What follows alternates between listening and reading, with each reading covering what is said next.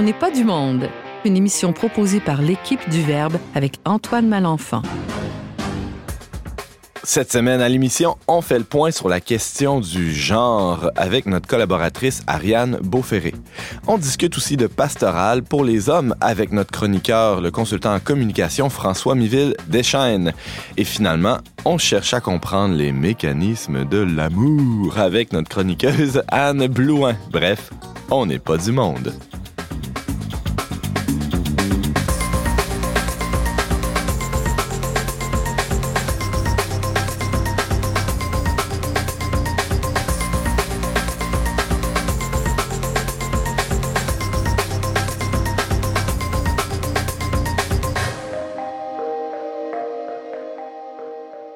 Bonjour à tous, chers auditeurs. Bienvenue à votre magazine culturel catholique qui est euh, animé, mis en onde et, euh, et blablabla euh, par toute l'équipe du Verbe. En tout cas, une bonne partie. Salut James Langlois qui est avec moi. Oui, salut Antoine, ça va? Oui, oui, c'est vrai, mon nom c'est Antoine. Je me suis pas présenté. Antoine Malenfant, animateur de cette émission hebdomadaire.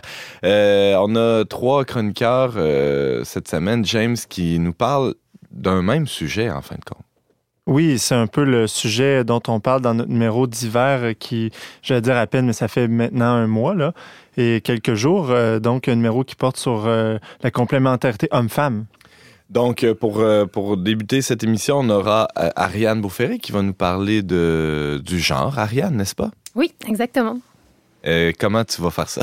Euh, Par ben, quel angle? ah oui, c'est large le genre. On va parler uh-huh. peut-être de, Le genre grammatical, le genre... Euh, non, on va pas trop s'attarder là-dessus. Plus, qu'est-ce que le, le, le, sexe en tant que tel, biologique des personnes, et parler un petit peu du concept de genre qui a émergé, des conséquences que ça a, et notamment d'un phénomène relativement récent, les dysphories de genre, les, transgenres. Mm-hmm. Alors, on va t'écouter attentivement, certainement. On a aussi à l'émission euh, François Miville Deschênes. Bonjour. Bonjour. Et c'est pas euh, c'est pas sans lien avec la chronique d'Ariane ce que tu nous présentes. Ben c'est pas sans lien effectivement, et c'est aussi basé sur euh, donc les derniers numéros de la revue du magazine. ça va être plus une chronique de questionnement, mais est-ce qu'il y a moyen de faire une pastorale? Pour les hommes, toujours reliés avec le corps, la sexualité ou l'ensemble de leur vie. Mm-hmm.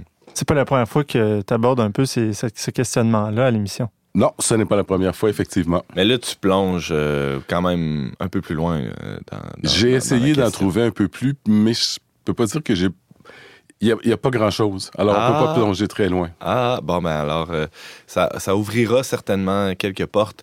Anne Blouin aussi, aujourd'hui, nous parle de ben, hommes et femmes, on pourrait dire ça comme ça? Sous quel angle? Oui, sous l'angle de, plusieurs spécialistes, des psychologues, des sociologues, des anthropologues, regroupés dans un même livre qui s'appelle Love, le grand livre de l'amour qui apparu aux éditions de l'Homme en 2013, euh, c'est de voir la, conception un peu de, l'amour euh, sous, divers angles, à travers des recherches euh, qui ont duré pendant, pendant deux années, différents couples d'une centaine de pays. Alors, avec plusieurs scientifiques, bien entendu, je ne parlerai pas du livre au complet parce qu'il est assez épais. Alors, j'ai retenu certains spécialistes qui peuvent nous éclairer. Évidemment, l'approche de, de, la Saint-Valentin, c'est tout à fait de mise. Oui. Et d'ailleurs, tu portes du rouge flamboyant aujourd'hui pour les auditeurs. Oui, j'aime bien cette couleur. Tout est cohérent.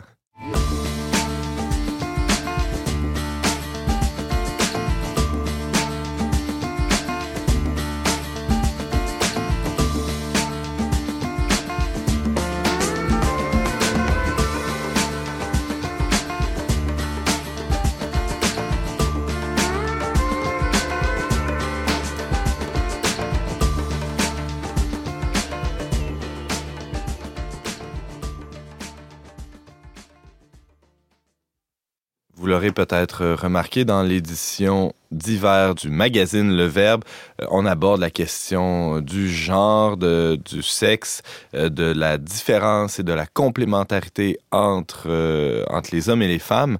Et ce, dossier-là s'ouvre sur un texte. C'est un exercice qu'on fait pas souvent au Verbe, mais là, on croyait que c'était nécessaire d'aborder la question sous l'angle de la science. Et pour pour plonger dans, ce dossier-là, on a demandé à Ariane Beauferré de nous faire une, sorte de revue de la littérature scientifique sur la question du genre et du sexe. Et elle est avec nous aujourd'hui pour, euh, pour nous en parler de, son article, mais on va aller un, peu plus loin, je pense, dans, les questionnements que ça, ça suscite, euh, cette question-là du genre. Bonjour Ariane. Hello. Tu vas bien? Oui, ça va bien. oui. Euh, d'un point de vue, d'abord, on, va y aller euh, assez rapidement parce qu'il y a beaucoup de matière, évidemment, à discussion. D'un point de vue strictement biologique, il faudrait que tu nous aides un peu, parce que tu es biologiste toi-même, à, différencier un homme d'une femme. Bon, c'est sûr que ici autour de la table, c'est assez clair, on le voit bien, tout ça, mais euh, est-ce qu'il y a des différences? Intrinsèque biologique, évidemment. Il y, a plusieurs, euh, plusieurs choses qu'on peut prendre en compte. Ce qu'on prend communément en compte dans toute la société, quand on parle de homme ou femme, on va vous parler de l'ADN puis des chromosomes, tout le temps. Si euh, c'est aussi utilisé notamment pour euh, des compétitions comme les Jeux Olympiques ou ce genre de choses. si vous portez deux chromosomes X, vous êtes une femme. Si vous portez chromosomes X et Y, vous êtes un homme. Et c'est normal que tout le monde utilise cela parce que dans la majorité des cas, la très grande majorité, c'est 99,9% des cas, c'est fiable. Euh, votre, votre corps va être masculin si vous êtes XY et féminin si vous êtes XX. Et il y a un 0,01% des cas restants où c'est pas suffisant parce que c'est pas juste le chromosome qui va déterminer si on est un corps féminin ou masculin, c'est les gènes avant tout. Et parfois, les gènes, ben, ils sont pas forcément tous placés correctement. On a des déficiences. Euh, ils sont pas forcément euh, sur le, chromosome X et Y. C'est pas seulement ces chromosomes-là qui vont déterminer si on est un homme et une femme. Il y a aussi d'autres gènes ailleurs. Le gène, c'est une recette souvent qui va permettre de produire euh, des protéines, mais pas seulement. Les gènes, ils interagissent entre eux. Parfois, on va avoir le gène, mais l'ADN, il est tellement replié sur lui-même dans nos cellules qu'il n'est pas capable de l'exprimer, par exemple. Ça peut être une déficience. Parfois, on a absence du gène. Il y a un exemple, par exemple, il y a des femmes qui sont physiquement des femmes, qui parfois même se rendent absolument pas compte de leur déficience toute leur vie, ou alors elles vont manquer un organe, euh, l'utérus, pas avoir de menstruation, mais elles portent les chromosomes X et Y. Tu parlais, Ariane, des gènes qui sont comme une, une recette. Euh, donc, si je comprends bien, euh, les, les... il peut y arriver qu'il manque une page ou que ça soit mal écrit ou gribouillé dans cette, dans, cette recette-là. Et donc, quand il manque quelque chose, par exemple, pour les hommes qui sont X et Y, bah, normalement pour la majorité des personnes qui sont X et Y, s'il manque un gène, par exemple un gène qui est bien connu qui s'appelle SRY, bah, malgré que cette personne soit porteuse du X et Y, qui devrait entraîner la masculinisation de l'embryon, eh bien ces personnes deviennent des femmes, deviennent, bah, sont des femmes parce qu'il leur manque ce gène-là et développent un corps féminin. Et la majorité d'entre elles se posent pas de questions même, et euh, à cause de, ce gène-là manquant. Dans d'autres cas, euh, ça peut être l'inverse aussi. Ça va être des hommes qui vont porter euh, deux chromosomes X. Parce que là, ben, le gène SRY qui s'est posé sur un chromosome X. On ne comprend pas tous les, euh, les pourquoi ça, ça se fait comme ça, mais ça arrive. James? Donc, c'est ce qui explique, par exemple, pourquoi une personne, mettons, ou une un homme ou une femme pourrait avoir de l'air un peu plus féminin ou masculin, avoir des attributs du sexe opposé le plus marqués? Ça peut arriver, mais dans certains cas, c'est absolument pas visible. Mais dans d'autres cas, euh, ça peut entraîner le développement de caractéristiques secondaires, donc euh, des pilosités plus importantes, une voix plus grave. Euh, et donc, dans ces cas-là où les caractéristiques secondaires du corps, ou même parfois, dans certains cas encore plus importants, on parle d'hermaphrodisme, d'hermaphrodisme par le passé. Aujourd'hui, on va parler d'intersexuation. On peut avoir différents organes des deux sexes qui se retrouvent chez une personne. Et là, ça peut entraîner des, gros problèmes d'identité sexuelle parce qu'il faut savoir se retrouver, savoir qui on est en fait. Ariane, dans les cas où il y a une, incohérence entre le, les, gènes de la personne ou en fait entre euh, ses chromosomes et XY ou bon, qu'il soit homme ou femme, ça doit être très difficile à porter, euh, cette, euh, cette différence-là. Oui, il peut y avoir des cas où c'est vraiment très difficile. Comme je disais, quand les caractéristiques secondaires masculines ou féminines se développent, une femme qui va être très très masculine ou qui porte des organes de, l'autre sexe, on peut avoir un, trouble identitaire et ça peut mener même à ce qu'on appelle, et on peut le diagnostiquer, une dysphorie de genre ou incongruence de genre. Par exemple, la personne va se euh, s'affirmer, euh, se sentir appartenir à l'autre sexe ou à aucun sexe, euh, alors que euh, quand on le compare à son, à son sexe biologique, par exemple. C'est pas seulement les personnes qui sont intersexuées qui peuvent euh, ressentir ça. Ça peut être aussi une personne qui, qui n'a pas de déficience génétique particulière ou pas de débalancement hormonal non plus particulier à partir du moment où on s'identifie de façon prolongée à l'autre sexe ou à aucun sexe, eh on peut dire qu'on souffre de, cette dysphorie de genre. Ça, touche quelle partie de la population ah, C'est vraiment très faible. C'est 4 à 5 personnes sur 100 000. OK, donc euh, même pas, euh, même pas un, centième de pourcent. Oui, c'est tout petit. Euh, François. Mais c'est là, je suppose, qu'intervient à savoir si est-ce que c'est un construit social ou non. Ah, c'est une grande question. Est-ce que, les chromosomes et les gènes influencent la structure du cerveau et la, façon de se Alors, il y a eu quelques études là-dessus, mais c'est ça reste quand même assez marginal. Bah, il y a quand même des chercheurs qui travaillent là-dessus, mais pas tant que ça. Et on ne comprend pas en fait l'origine vraiment de, la, dysphorie de genre, euh, parce que bah, elle, arrive chez des personnes qui sont très différentes. Elle peut arriver chez des enfants, chez des adolescents, mais aussi chez des adultes. Euh, il n'y a, pas de, schéma en fait. C'est difficile à, comprendre vraiment. Et, et, si je comprends bien, l'accent ou le, le travail n'est pas tant mis sur la la, quête ou la compréhension de, euh, de cette dysphorie-là, mais plutôt sur euh, les traitements. Et, on, médiatiquement, on le constate d'ailleurs. Euh, il faut absolument intervenir pour traiter. C'est quoi les options qui s'offrent aux, personnes qui, vivent ça? On s'attarde beaucoup plus sur les traitements des personnes qui ont une dysphorie de genre. Pourquoi est-ce qu'on veut s'attarder absolument sur les traitements? Déjà Parce que c'est difficile à vivre. Hmm. Ça, il faut vraiment se le rendre compte. C'est euh, quand on a une incohérence entre son sexe biologique et celui auquel on, ressent appartenir, eh bien, on est plus sujet à la dépression, à l'anxiété, à l'anorexie euh, et finalement même plus au, suicide que la moyenne de la population. Donc, les psychologues, les psychiatres et toutes les personnes qui interviennent auprès des transgenres veulent euh, qu'ils se sentent mieux, en fait pour éviter des suicides, pour éviter l'anorexie et ce genre de choses. Et donc, on réfléchit beaucoup moins à l'origine finalement de la dysphorie, mais plus au traitement, justement. Anne, tu as une question pour Ariane? Est-ce que ça pourrait expliquer, euh, à un moment donné, un enfant, un enfant garçon ou un enfant fille qui, qui, qui se sent de, de l'autre sexe, qui n'est pas bien dans son corps? Est-ce que ça commence aussi jeune que ça? Ça peut commencer très jeune. Après, euh, il y a deux écoles de pensée qui s'opposent là-dessus. C'est que oui, il peut y avoir des enfants qui vraiment. C'est pas des enfants euh, comme euh, un garçon manqué, par exemple. Moi, quand j'étais jeune, ben, je m'habillais comme un garçon, puis je, m'identifiais un peu plus au garçon, mais je disais pas je suis un garçon. Alors que l'enfant qui souffre, on va dire, de, dysphorie de genre, il dit ben, je suis une fille. Et là, ben, il y, a plusieurs écoles. Euh, par le passé, il y en avait une troisième, mais je ne m'attarderai pas beaucoup là-dessus. Aujourd'hui, comme on veut intervenir, il y en a une école d'intervention qui dit bah, ce que ressent cet enfant, c'est la réalité c'est ce qu'il ressent, c'est ça qui compte. On va le faire explorer son genre et on va faire en sorte que bah, s'il se sent fille, finalement, il soit fille. Et donc on va lui faire changer de nom, on va le faire habiller en fille si c'est ce qu'il veut euh, et agir comme ça. Il y a une deuxième école qui... Et là, excuse-moi, je t'interromps, mais on parle d'un enfant, mais s'il s'agit d'un adolescent, ça, ça va plus loin que ça ben, euh, un adolescent, on va carrément euh, bloquer la puberté.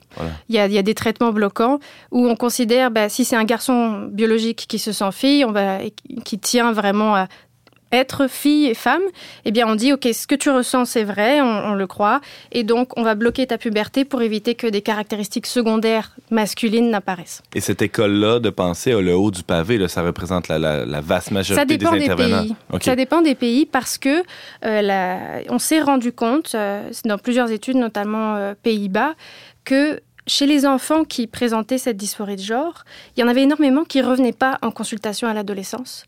Et ils, y ont conclu que la dysphorie pouvait tout simplement disparaître avec la puberté. Donc si on la bloque, est-ce qu'on permet la persistance de la dysphorie ou alors on laisse la puberté arriver et finalement dans 80 à 90% des cas, eh bien il n'y a plus de dysphorie de genre. Finalement comme si la, la, la, la, période précédant la puberté ou le début de la puberté était une période de flottement ou d'identification du genre je et saurais, je saurais pas le dire. Peut-être, en tout cas dans l'hypothèse qui, qui, est soulevée par ces chercheurs-là, c'est que la puberté est, est, le médicament naturel finalement. C'est ça, c'est ce hmm. qu'ils vont dire et c'est pour ça qu'il y a beaucoup de chercheurs qui vont dire je, on est contre contre le, de bloquer la puberté, mais on va vouloir euh, laisser l'enfant vivre sa puberté et son adolescence. Et si ça persiste, eh bien là, peut-être proposer Et ça, c'est la deuxième école de ça, pensée. Ça, c'est la deuxième école de pensée. OK. Il y en avait une troisième par le passé qui était complètement à l'opposé et qui allait dire ben, ce que tu ressens n'est pas vrai, euh, ça n'existe pas, tu dois apprendre à, à, vivre dans ton corps. Mais le problème, c'est qu'elle n'accueillait pas le ressenti de cette personne mmh. du tout. Et ce qui manque aujourd'hui, c'est une quatrième école qui permet finalement de dire, regarde, tu as un corps d'homme, de, ou tu as un corps de garçon si on parle à un petit garçon, et je comprends, j'accueille que tu ressens autre chose. Qu'est-ce qu'on peut faire avec ça? Est-ce qu'il faut absolument faire des chirurgies et des traitements qui vont te rendre infertile ou qui vont baisser ta fertilité, qui vont baisser ton espérance de vie, qui vont faire en sorte que peut-être ça va briser? Parce que c'est ça ce que je vous dis là, c'est pas moi qui réfléchis, c'est vraiment ça a été montré. Mmh. Ça brise des liens sociaux, ça empêche d'atteindre d'avoir les emplois qu'on veut, ça va briser souvent les liens familiaux parce que c'est toute une différence quand vous étiez un homme, vous devenez une femme. Et souvent, la personne est obligée de recréer complètement son environnement social. Ça se fait pas sans, sans bris. Et évidemment, euh, une des, des, façons les plus simples de recréer cet environnement social-là, c'est en allant vers d'autres personnes qui vivent le même problème, oui. qui vont comprendre.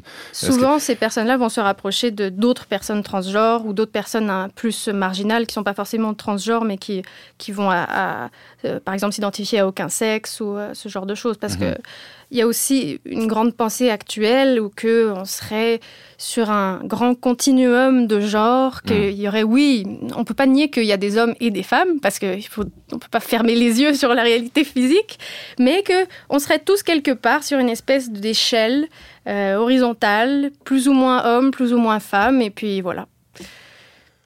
On, on, y reviendra à ça, on reviendra aussi au ressenti, euh, Ariane, mais James, tu avais une question? Oui, tu parlais des conséquences des, des, des interventions euh, oui. médicales. Euh, J'imagine que euh, tout le trai tous les traitements d'hormones aussi ont des conséquences là, sur le cerveau. Sur, J'imagine Alors... quand on se met à jouer avec le, le corps humain comme ça, les hormones, oui, ça, ça doit sûr. avoir des... C'est... Après, on ne donne pas des traitements hormonaux. Il y a toujours une balance coût-bénéfice. Si le traitement hormonal fait en sorte que la personne euh, psychologiquement se sent mieux, bon, même s'il y a des conséquences après physiques, ben on va considérer que ça, ça, en vaut la peine. Après, ça n'a pas été montré que ces traitements hormonaux sur le long terme étaient la cause de l'espérance de vie plus faible, par exemple. Il euh, faut dire que c'est relativement récent. On n'a pas beaucoup de personnes transgenres, par exemple, qui ont 80 ans, hein, donc, euh, ou qu'on a pu étudier sur euh, toute leur vie. Donc, c'est sûr qu'il y a une part un, peu expérimentale. Après, c'est les traitements, c'est possible aussi de les arrêter ponctuellement si ça ne fonctionne pas, de les changer. Il y a des personnes aux États-Unis, par exemple, les femmes qui deviennent des hommes, finalement, qui, font une chirurgie, parce que c'est une chirurgie plastique. Hein. C'est pas, on peut pas réellement changer de sexe. Euh, on peut pas euh, porter un enfant si euh, qu'on est né homme.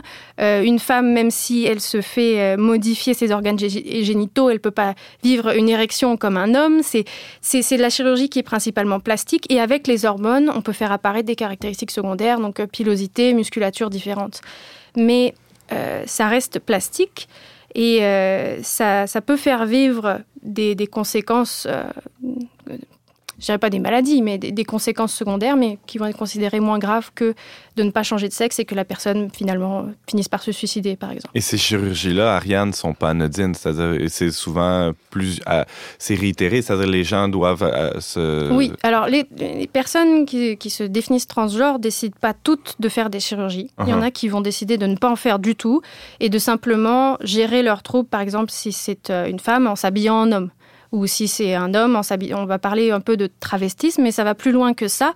Ça va être des personnes qui vont vraiment s'identifier à l'autre sexe, mais qui ne sont pas prêts ou qui ne veulent pas des conséquences des chirurgies.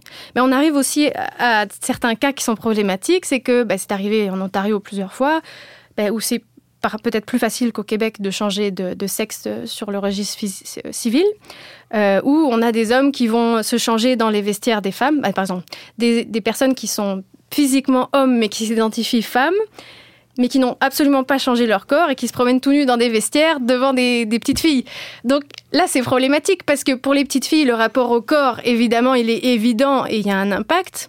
Mais comme on veut absolument que ce soit le sexe intérieur, le genre intérieur ressenti qui prenne le dessus sur la réalité physique, eh bien, on, nie finalement cet effet de, la réalité physique qu'il peut y avoir sur les autres. C'est assez impressionnant, euh, justement, la, la, la, préséance ou l'importance qu'a ce, ressenti-là dans, ben, ben, dans la littérature, mais aussi dans, dans ce qu'on constate euh, médiatiquement. C'est, on dirait que c'est à force de loi, ce que sentent les personnes. Oui, c'est vraiment, c'est, c'est, euh, c'est pas quelque chose qui est prouvé en tant que tel. C'est pas quelque chose. Il y a eu des études et où on, s'est dit ah oui vraiment comment définir le genre? Bah c'est ce qu'on ressent. Non, c'est beaucoup plus complexe que ça. Mais on a des, euh, des, chercheurs et des personnes qui interviennent auprès des transgenres. Souvent, ils font les deux de toute façon qui vraiment c'est purement idéologique. Dans leur, dans leur publication, c'est le sexe, ce n'est pas quelque chose qui est donné à la naissance, le genre non plus, c'est vraiment euh, ce qui compte, c'est ce qui est ressenti à l'intérieur de soi. Et seule la personne sait qui elle est. On n'a pas à lui imposer quoi que ce soit, c'est elle qui sait. Euh, Anne, tu as une question? Oui, je me demandais si ça va devenir un sujet euh, à traiter lors de l'éducation euh, sexuelle dans les écoles. Mais probablement, parce qu'il y, a, y a quand même dans les écoles des interventions, par exemple, de Gris Québec ou ce genre de choses. Donc, c'est pas impossible qu'il y ait des transgenres qui aient intervenir pour défendre cette position-là. Et dans les écoles secondaires publiques, je pense que c'est déjà abordé, le, le, continuum de, de genre, puis ce genre de choses. James. Parce que là, au fond, on voit bien, euh, tu, nous montres à quel point c'est complexe comme sujet, et donc ça peut être abordé de, dans différents angles et de toutes sortes de manières. Là. Oui, oui, tout à fait. C'est là un peu, que le, je dirais pas le danger, mais enfin la complexité. De... Mais c'est la complexité, et c'est aussi qu'en mettant ce ressenti de l'avant, mais on a toujours un revers de médaille énorme, c'est qu'on exclut la réalité physique. Euh, si vraiment je ressens que je suis une femme alors que j'ai un corps d'homme, puis que je dois m'affirmer, parce que finalement c'est un peu, un peu une injonction à s'affirmer. Hein. Euh, on peut avoir un peu la même chose quand on euh, auprès des, jeunes qui vont ressentir une attirance, par exemple sexuelle pour des personnes du même sexe, qui vont être, qui vont avoir un peu une injonction à s'affirmer comme homosexuels. Puis on va les féliciter s'ils s'affirment. Il y a, des sur les réseaux sociaux, c'est sur YouTube par exemple ou ce genre de d'endroits-là, mais y a c'est glamour finalement le, phénomène transgenre. Tu t'affirmes, c'est merveilleux, magnifique. Euh, oui, sois toi-même. Mais c'est quoi être soi-même? C'est ce qu'on ressent sans son corps. C'est ça qui est, qui est pas facile. Euh, Et tu l'évoquais, il nous reste euh, très peu de temps, Ariane, mais tu l'évoquais un peu plus tôt.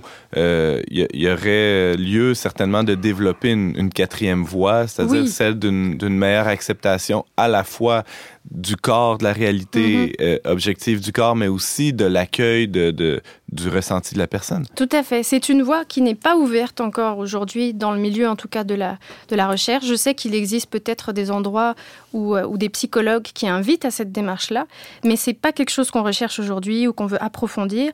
C'est d'arriver à concilier les deux. Oui, j'ai une réalité physique et oui, je ressens peut-être peut quelque chose qui ne correspond pas à mon corps. Comment est-ce que je peux accueillir ces deux choses-là? Comment faire en sorte que euh, je comprenne aussi l'origine mhm. de, ce trouble-là, parce qu'on ne cherche pas à le comprendre aujourd'hui. C'est un peu même tabou parmi les chercheurs. C'est pas important. Ce qui compte, c'est euh, que la personne se sente bien. Et puis, le sens, c'est pas quelque chose sur lequel on s'attarde. Ariane Beauferré, tu faisais le point sur euh, la question du sexe et du genre. Euh, c'est un retour en quelque sorte sur, ta revue littérature scientifique publiée dans le magazine Le Verbe. D'ailleurs, si vous voulez les, références euh, sur lesquelles s'appuie Ariane pour, pour cette chronique, vous pouvez consulter tout ça sur le Merci Ariane d'avoir été avec nous. Merci beaucoup.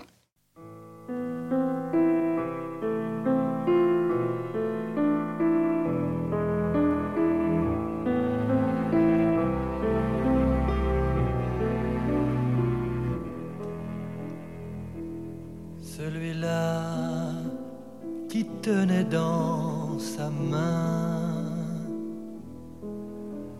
la jeunesse et la gloire et l'amour. Celui-là qui vivait pour demain le combat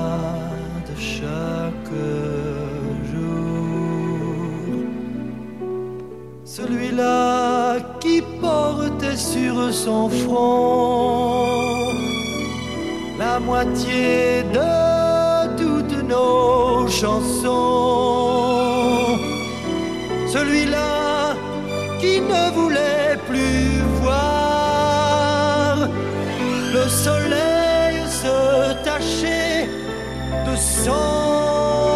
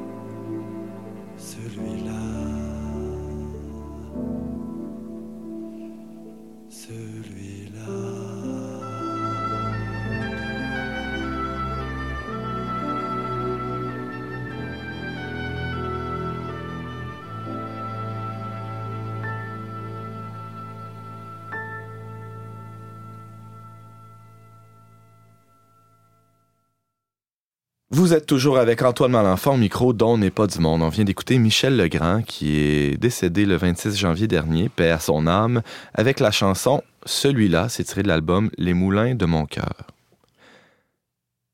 En janvier dernier, une publicité a fait fureur euh, sur les réseaux sociaux. Il y a eu un, buzz médiatique, comme on dit. C'est euh, cette publicité de Gillette qui euh, se voulait, mon Dieu, très très positive et on voulait en, fait à la fois dénoncer ce qu'on appelle la masculinité toxique et promouvoir une masculinité qui serait moins toxique, je serais saine. Il y, a- eu toutes sortes de réactions. Certains ont applaudi, d'autres ont, ont déchiré leur chemise face à, à cette, euh, cette polémique euh, suscitée par une, une compagnie de rasoirs. C'est un peu l'amorce de cette chronique euh, euh, qui va parler de masculinité, non pas toxique, hein, mais de, de saine masculinité avec François Miville-Deschênes. Bonjour François. Bonjour Antoine. On est dans le thème du dossier d'hiver du verbe homme-femme. Euh, toi, tu, tu- on parle pas de Exactement. femme aujourd'hui, on parle pas de madame, on parle de, de- de choses que tu connais Ben, très bien, c'est-à-dire un homme. Moi, je je vais parler de la masculinité parce que, bon, OK, alors on va supposer là, qu'il y a deux sexes assez bien définis biologiquement. Euh, et oui, il y a des construits sociaux et il n'y a pas une façon d'être un homme, puis il n'y a pas une façon d'être une femme dans ce mais on va, on va supposer ça.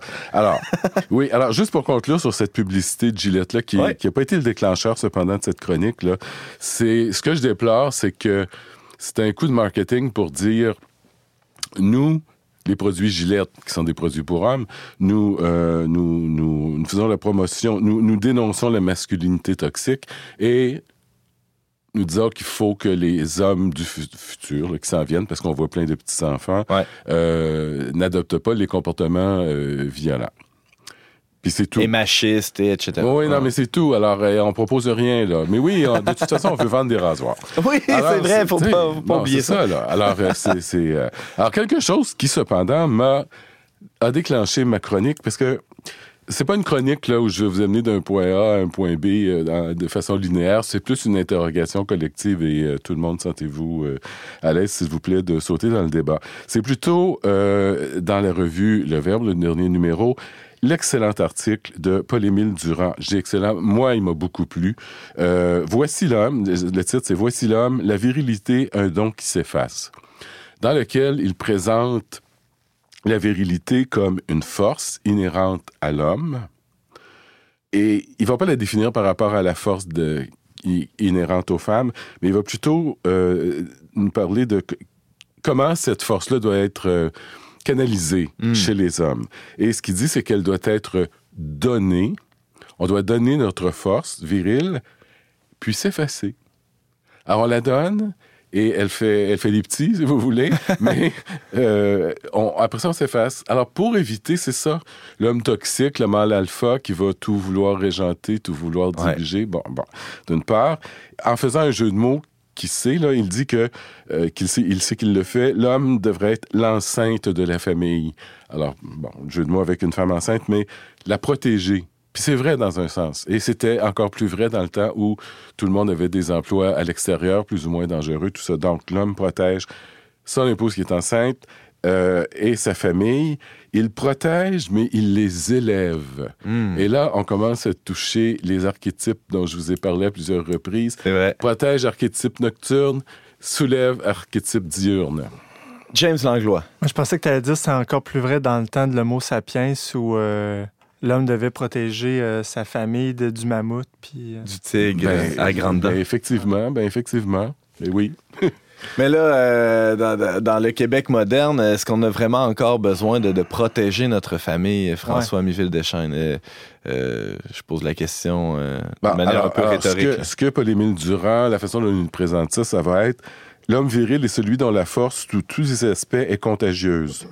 Il ne faut pas faire usage de sa force pour enlever, mais pour élever. Alors, c'est c'est- c'est ce dont... Alors, oui, effectivement, quand tout le monde on est assis derrière des ordinateurs, il n'y a pas grande différence euh, sexuelle dans, le, dans, dans ce qu'on peut faire, dans ce Mhm. qu'on fait, les travaux que l'on fait. Euh, élever des enfants, c'est différent. Les avoir, c'est c'est une autre chose. Ça va rester sexué, mais bon, voilà. Et, mais c'est pour ça que je vous dis que c'est pas vraiment une... je- à moi, je suis parti de ça. Ouais. Et je me dis, qu'est-ce qu'on peut faire maintenant? Qu'est-ce que- qu'est-ce qu'on peut faire? Alors, il y a une autre chose qui a déclenché dans notre euh, petit réseau euh, Facebook euh, une photo que, que, que j'ai vue qui montre euh, un homme, disons d'à peu près 30 ans, qui fait très col bleu, les cheveux rasés, la barbe, et qui pointe du doigt une affiche derrière lui. Vous savez, ces affiches où on met des lettres à la main, là, tu sais, pour... Ouais. bon, tout ça. Alors, ça fait toujours un peu... euh, Amérique profonde, effectivement, c'est ce que ça fait. Et ça annonce The Church of God, euh, Warrior. Alors, l'Église du Dieu guerrier. Et le message qui est écrit avec ces petites lettres-là, c'est It's hard to get in shape spiritually. C'est difficile de rester en forme spirituellement if you only work out on, on Sunday, si vous vous entraînez seulement les dimanches. Donc, très viril dans le sens que, bon, le gars qui est là, il l'est, euh, et ça fait référence à un langage que les Ouais. hommes comprennent, aller s'entraîner pour. Et alors, ça, c'est vrai. Si tu vas t'entraîner à la course, au gymnase, peu importe, tu fais pas ça qu'une journée par semaine, tu le fais plusieurs fois par semaine. Ce que je comprends de, de ce que tu dis, François Miville-Deschênes, c'est que même si cette publicité-là ou cette affiche-là d'une église américaine peut toucher quelques femmes euh, qui, qui font du fitness, je pense que le public cible, le public ciblé par un, un tel message, c'est, c'est par les hommes, c'est pour les hommes. C'est, Oui, c'est- d'autant plus que le, le- le visage que l'on voit, là, c'est celui euh, de l'homme. Anne, Euh, je- parce que je me disais, ça remet un peu en question le, le rôle euh, des hommes et des femmes. Parce que maintenant, on dirait que le, le- on veut que les rôles soient, soient semblables. Euh, Est-ce que ce serait pas bien de justement de se reposer cette question-là? Ben, les hommes ont leur rôle et les femmes ont leur rôle. Effectivement, c'est ça le fond du problème. C'est ce que euh, Paul-Émile aborde d'une certaine façon. Il n'est pas allé non plus, parce que c'est une question, c'est un questionnement. Oui. Et euh, alors, voyez-vous, on parlait de l'Église des guerriers, et c'est un mouvement qu'on voit aux États-Unis. Je dirais plus dans le Middle West, dans le Bible Belt, mais que l'on voit des, des hommes guerriers. Moi-même, quand je me suis fait confirmer, vous me direz c'est au Moyen Âge, oui, bon, mais je me suis fait dire, je me suis fait dire, maintenant tu es un soldat du Christ avec ton épée de lumière, et ça m'a tellement parlé. C'est- Bon, Euh, les petites filles comment elles ont réagi, je sais pas, je peux pas vous le dire. Avec une tape d'en face? On t'a dit ça avec une tape d'en face. C'était confirmé. C'était un soufflet. C'est ça, un soufflet. Oui. Et épisco- on- épiscopal. Oui, mon Dieu, qu'on s'in- oui, on s'inter- on s'interrogeait sur le soufflet. Bon, alors on voit ça donc dans les ennemis, mais il y a aussi, euh, par exemple, quelque chose d'un peu plus subtil comme euh, l'écrivain John Eldredge, euh, dont il y a eu une recension du livre dans les pages euh, du Verbe euh, au courant de l'année dernière, je crois. Alors qui euh, qui tient le site Ransom Art. Alors le cœur euh, Alors, ça s'adresse tant aux femmes qu'aux hommes, mais de façon distincte. Une portion pour les hommes, une portion pour les femmes. Lui aussi, justement, euh, il dit que arrêtez de vous plaindre, arrêtez de vous demander pourquoi la vie est si difficile. Faites face, comme le Christ a fait face. Et il cite euh, Isaïe en disant Prenez votre face de pierre, c'est-à-dire un visage euh, un peu à la... inexpressif. À la Bruce. Willis. Plus que ça, oui, c'est ça. et euh, votre face de guerrier et prenez votre destinée en main. Alors, il dit, notamment, regardez en mémoire, ça c'est lui, là, je, je cite John Eldredge, euh, il dit, Jésus, c'était pas le, le, le, poster boy, c'est-à-dire c'était pas celui qui euh, défendait le pacifisme. C'est lui qui dit ça, là. Alors, il dit, c'est pas le plus gentil garçon du monde. Et la, la chrétienté, le, le, christianisme ne demande pas aux hommes de devenir des enfants de cœur. Euh, il leur demande d'être des, euh, des guerriers. Bon, cela dit, euh, j'allais faire un peu des recherches du côté quand même plus euh, catholique parce que en lisant euh, il y a quelques années la théologie du corps, non mais vraiment les enseignements de Jean-Paul II. Amour et responsabilité, entre autres. Non, mais j'ai lu d'abord la théologie du corps, tous ces, enseignements-là. Et euh, ça me frappait en filigrane comme de quoi, mais ils n'osent jamais le dire, Jean-Paul II, parce qu'il parle du couple. Il parle pas des hommes et des femmes, il parle des hommes et des femmes ensemble. Alors, donc, mais en filigrane, puis je croyais avoir euh, lu quelque part que c'était différent pour les hommes. Euh, la concupiscence était différente, était plus difficile à contrôler. J'ai demandé à notre ami Alex Deschênes, grand spécialiste, qui me dit ah ouais, ça se peut, mais ça se trouve plutôt dans son premier ouvrage qu'il a écrit, donc Amour et responsabilité, où je suis allé voir. Et c'est très. Il y a deux paragraphes dans tout le livre où euh, il nous dit que la poursuite des valeurs sexuelles du corps considéré comme objet de jouissance paraît plus marquée chez l'homme, mais il n'en dit pas plus. Et euh, donc, plus vite que la femme, il se sent prêt à manifester et exprimer ce qui se cache en lui. Et du côté de la tendresse et de la vie affective, il dit que la femme a une vie affective plus riche et qu'elle a besoin de plus de tendresse et d'une certaine façon que nous, les hommes, en avons besoin.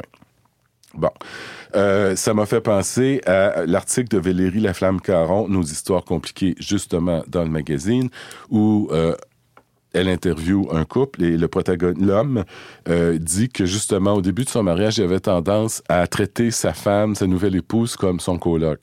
Alors, on peut comprendre qu'il n'avait pas compris, saisi vraiment le besoin. Il y a eu un ajustement nécessaire. Il y a eu un ajustement à faire.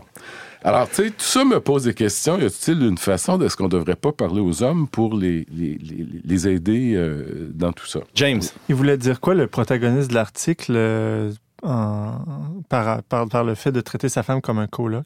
Ça, il n'est pas allé plus loin dans, dans sa description. Okay. Mais que. Mais toi, qu'est-ce que tu en penses? Ben moi j'en pense que si tu te maries, si tu formes un couple, si tu formes une famille, euh, oui, je comprends qu'il y a un besoin de tendresse. De toute façon, je le sais par expérience. Alors, euh, puis que lui démontrait pas. Je comprends que lui démontrait pas. Puis là, je vois pas parler à sa place parce que c'est. Non, mais c'est évoqué ailleurs dans l'article. Mais... Il y avait un, un souci d'attention qui a dû se, se, développer dans le temps, pour le dire bon. comme ça. On pourrait lui demander, il vient à l'émission la semaine prochaine. Bon, ben, on, on en jasera avec euh, notre ami Sylvain. Euh, mais là, donc, on est à la recherche de, de finalement, de modèles de ouais. si je comprends bien, François-Olivier oui, Deschamps. Oui, effectivement. Alors, justement, dans l'article de, de Paul-Émile, il nous parle de... Il, il, nous fait des références à, au père Olivier Bonneville, qui dit que dans la Bible, il existe des modèles. Et moi, j'ai trouvé justement un, livre de Anselm Grün qui date des débuts des années 2000, où il nous propose euh, donc théologien allemand qui nous propose, euh, je crois que c'est 18 ou 19 modèles d'hommes dans la Bible. Ça va de Adam, qui est à la fois homme et femme, parce que là, la transition des genres, c'est pas fait encore selon le récit biblique, euh, à Jésus, qui nous présente comme le guérisseur, mais ça va par Salomon, qui est l'amant, euh, Samson, le guerrier, Pierre, la force, Paul, le missionnaire. Et pour chacun, Grun nous dresse un portrait. Des fois, il va un petit peu trop loin, puis il, il, il extrapole, je crois, mais euh, il nous dresse un portrait après nous avoir dressé un portrait de l'homme, nous dit ben, qu'est-ce que nous, maintenant, on peut en tirer? Personnellement, lorsque j'étais à Gatineau, j'ai déjà animé un groupe d'hommes aussi où on utilisait le livre de Gene A. Getz, qui est plus évangéliste mais chrétien, euh, The Measure of a Man, la mesure d'un homme, où il a pris dans toutes les lettres de Paul à Tite et à euh, Timothée toutes les descriptions de caractéristiques qui faisaient qu'un homme, mm. qui faisait un homme de valeur. Et c'est pas macho du tout. Je veux vous dire que ça, ça, ça, va beaucoup, beaucoup dans le sens de ce que euh, Paul-Émile nous dit. C'est-à-dire un, un, un, don euh, de cette force-là dans, dans, le service, exactement, dans, l'abnégation. Exactement. Ouais. Hier encore, sur YouTube, je voyais euh, une vidéo de Jordan Peterson qui parlait de la masculinité et euh, du rôle des hommes. Ben voilà, et moi je me dis, si on pouvait trouver une façon de faire une pastorale des hommes qui soit globale d'ailleurs, je pense qu'on va régler tous les problèmes de violence à la source. Ça serait- ben, peut-être pas tout, mais c'est une façon de canaliser l'agressivité qu'il y a chez les hommes pour qu'elle ne devienne pas une violence envers tous les autres. Ça pourrait être même plus efficace qu'une pub de, de rasoir. Oui. euh, qui sait. James, euh, Ah, J'allais dire, t'effacerais quand même pas le péché originel, là, François. là. C'est-à-dire, non, non, mais c'est-à-dire la, la violence qui demeure dans le cœur de l'homme. euh, ben, je fais une différence entre l'agressivité et, qui, et la violence. OK. OK. OK? On, on reviendra là-dessus sur une autre chronique. C'est tout le temps qu'on avait. Merci François Miville Deschênes euh, d'être venu nous, nous entretenir sur la masculinité. C'est un sujet euh, qui, oui, qui mérite d'être abordé et, et certainement en Église, on a des questions à se poser là-dessus sur euh, sur la manière. D'ailleurs, on n'a qu'à regarder autour de nous dans, dans les églises. Euh, Peut-être qu'une pastorale euh, de la masculinité, une pastorale virile s'imposerait. En milieu anglo-saxon, il y a des men ministry, c'est-à-dire le ministère pour hommes, notamment chez les Américains, et on n'en a pas, nous, du tout euh, au Québec. À suivre. Merci François. Merci.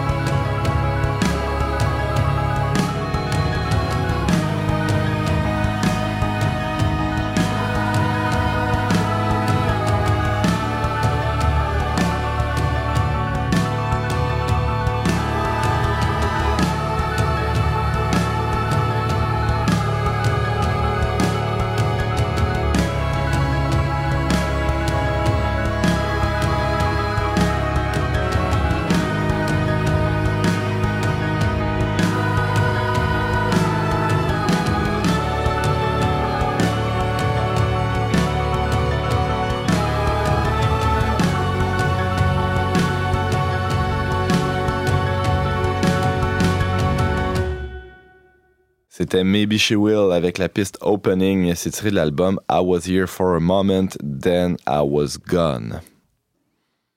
La Saint-Valentin arrive à grands pas. Euh, Êtes-vous prêts, chers amis autour de la table, vous, pour euh, la Saint-Valentin? Qu'est-ce que vous faites? Euh, James, tiens. Moi, je pense que la veille, ma femme va se faire enlever dans sa geste, fait que ça va être bien tranquille. Comme c'est romantique! Alors, euh, tu vas l'embrasser sur les joues, je pense, non, ou sur Ouais. le front, ça, ça sera moins douloureux. C'est ça. Euh, donc, euh, ça ira l'an prochain pour James, François, Miville-Deschênes. Euh, je pense que je vais faire le dessert. Je vais cuisiner le dessert favori de mon épouse et de mon fils. On veut savoir c'est quoi? C'est euh, des barres d'anaïmo, mais pas d'ananas. Ah, c'est très bon. Bon, tu nous feras ça un niveaux. jour euh, Parfait. au, au bureau. Merci, François. Euh, Ariane, comment ça se passe, la Saint-Valentin, chez vous? On va avoir l'occasion de connaître le sexe de notre troisième enfant. On va à une échographie. Oh, ça sera une belle journée. Oui. Oh, c'est cute! Pleine d'amour et de petits cœurs. et euh, pour en parler, on a avec nous aussi Anne Blouin. Bonjour, Anne. Oui, bonjour. Tu nous parles de Saint-Valentin aujourd'hui. Non, pas de Saint-Valentin à proprement parler, mais d'amour, certainement. Mais je parle de l'amour romantique. Euh, L'amour romantique. Oui, pour, euh, pour après ça euh, parler aussi de l'amour euh, compassion. Alors, euh, je voudrais aborder euh, tous les, les, manifestations d'amour euh, qui sont possibles. Toutes les facettes de, la, de ce grand mot euh, qu'est l'amour. Oui. Alors, ra- raconte-nous ça, Anne. C'est quoi l'amour? Oui, alors ben moi, je me suis inspirée du livre Love, le grand livre de l'amour. Il n'y a pas très longtemps, l'amour était un domaine de, recherche interdit dans les, dans les universités.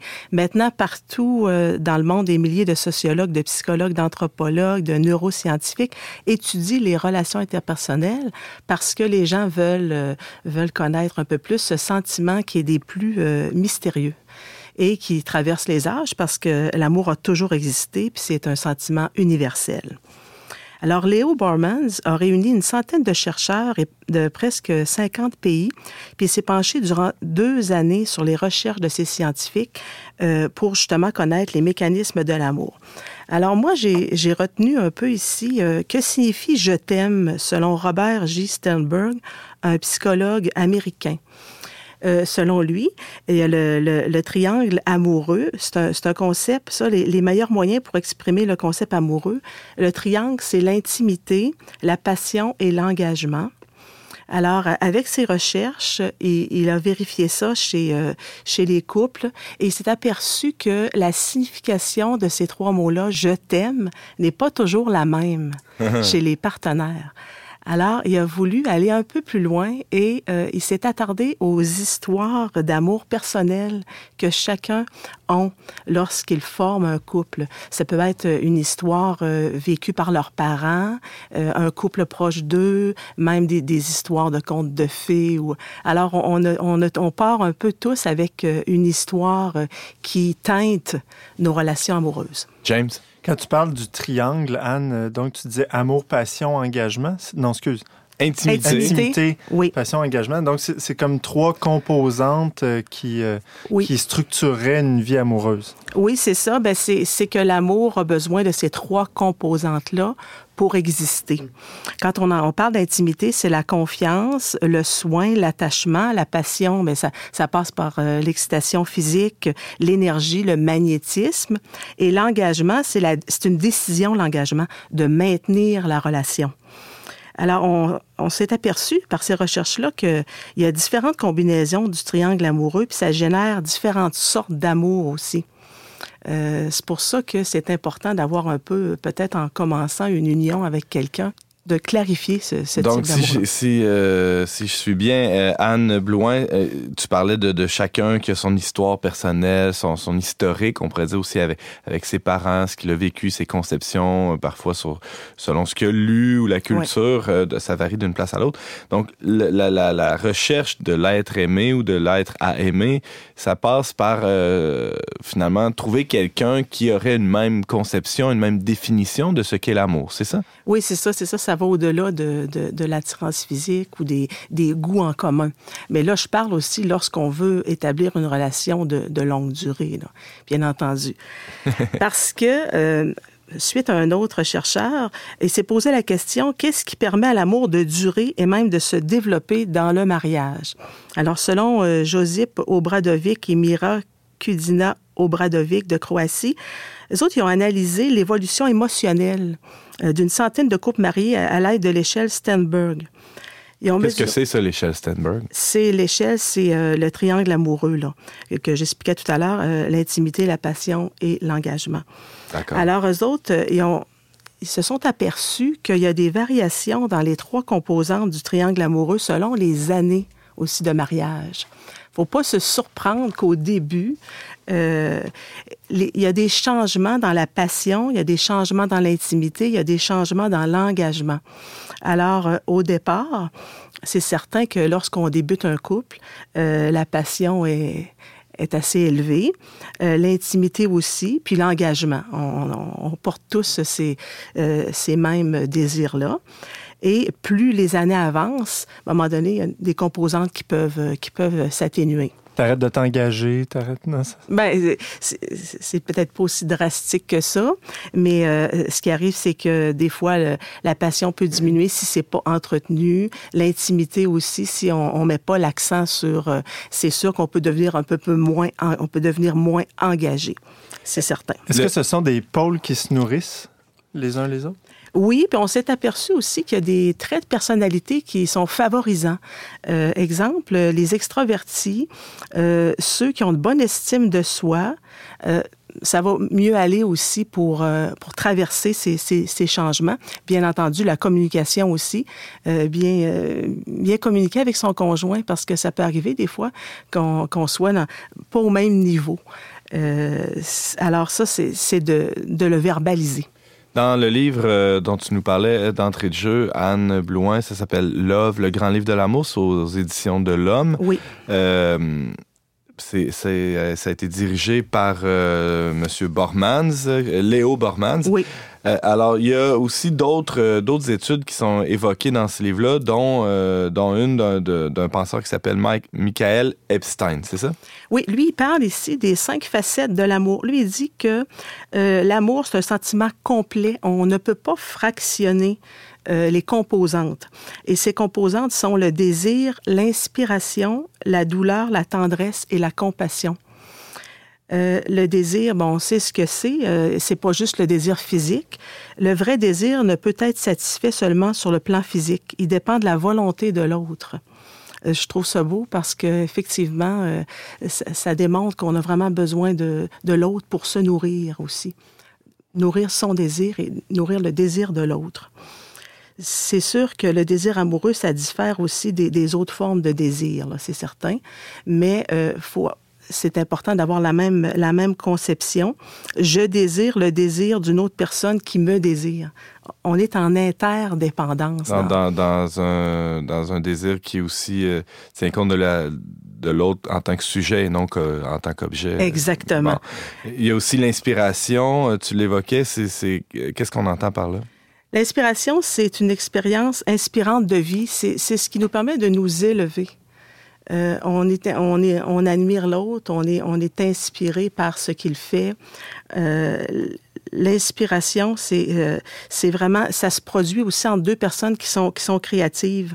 On, on se crée l'une et l'autre et c'est comme ça, euh, la création passe aussi par euh, l'enfant. Euh, c'est c'est inspirant, l'amour. Enfin, une forme, une forme d'admiration. Oui, oui, et de création aussi.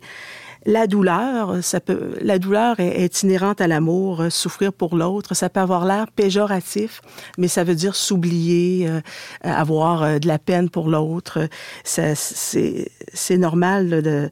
Lorsqu'il y a de l'amour, il y a de la douleur aussi.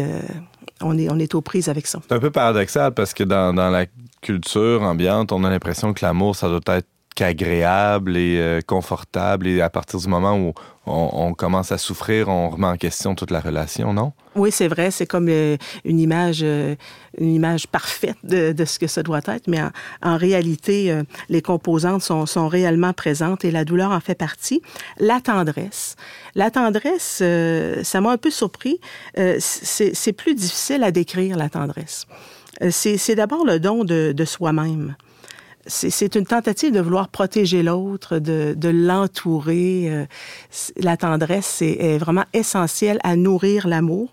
Et on parle aussi de compassion. Alors, on peut pas exclure la compassion de l'amour. Puis, euh, une petite distinction aussi entre les hommes et les femmes. Les hommes tombent souvent plus en amour par euh, passion et les femmes par compassion. Alors, c'est moi, ça, ça m'a éclairé aussi, aussi un peu. Et ça m'amène à une, une autre forme d'amour qui est plus, euh, plus universelle, c'est l'amour-compassion. Ça, c'est un type d'amour qu'on peut, qu'on peut ressentir pour le partenaire amoureux, mais d'autres proches, la famille et l'univers aussi. François Miville Deschênes. Anne, ton li- le livre dont tu t'inspires s'appelle Love. Est-ce que c'est un livre qui a été écrit en anglais? Et je vais t'expliquer pourquoi je pose la question. Euh, en anglais, il y a to like and to love. Et un prêtre anglophone m'expliquait que, à un moment donné, moi, ça m'avait ouvert les, les yeux sur une réalité, là. To like, c'est une émotion. Peut-être comme tu viens de décrire pour euh, les, quand tu dis les hommes. Et to love, c'est un choix. Donc, le choix de faire grandir à Oui. chaque matin, de, de se... Puis ça, on l'entend souvent. Dans l'engagement, ça L'engagement, ton triangle oui, amoureux, oui, là, tout ça, ouais, c'est ça. Mais est-ce qu'il aborde ça de cette façon-là ou le... C'est-à-dire le sentiment qu'on alimente par des choix quotidiens par la suite, parce que... Oui, ben, il, y a, y une autre étude aussi qui parle des sept principes essentiels selon le professeur allemand Wolfgang Glaser. Lui, euh, son approche est une approche sociologique. Puis l'amour, lui, c'est pas perçu comme une émotion, mais c'est perçu comme une relation sociale. Alors ça, j'ai beaucoup aimé ça aussi. Euh, c'est sûr que quand on, on pense à l'amour, on pense beaucoup à l'amour romantique, l'amour passion, mais on a l'amour compassion et on a l'amour aussi euh, en, en relation euh, justement sociale, parce que l'amour, c'est d'abord une relation. Euh, ta distinction, François, en anglais est intéressante. C'est d'ailleurs un problème qu'on a en français, hein, de ne pas avoir, de pas distinguer. Puis euh, aussi, Anne, quand tu parlais d'amour, compassion, ça me fait penser à ce que les Grecs appelaient l'amour agapé. Finalement, c'est ce que nous, euh, chrétiens aussi, on, l'amour charité, c'est un amour qui est, qui est un don désintéressé de soi-même et qui, qui, qui est porté non seulement vers les, les- nos proches, mais vers les, notre prochain. hein. C'est vraiment ça. Oui, puis c'est bien dit dans, le volume aussi que l'amour-compassion se développe par la méditation. Alors, lorsqu'on médite, on développe cet amour-compassion pour autrui. Ça a un impact direct sur soi et sur les autres. Euh, les psychologues affirment que l'amour-compassion est unique parce qu'il a de grands avantages qui augmentent quand on le donne et quand on le reçoit. Alors, c'est un amour à, vraiment, je trouve, à développer.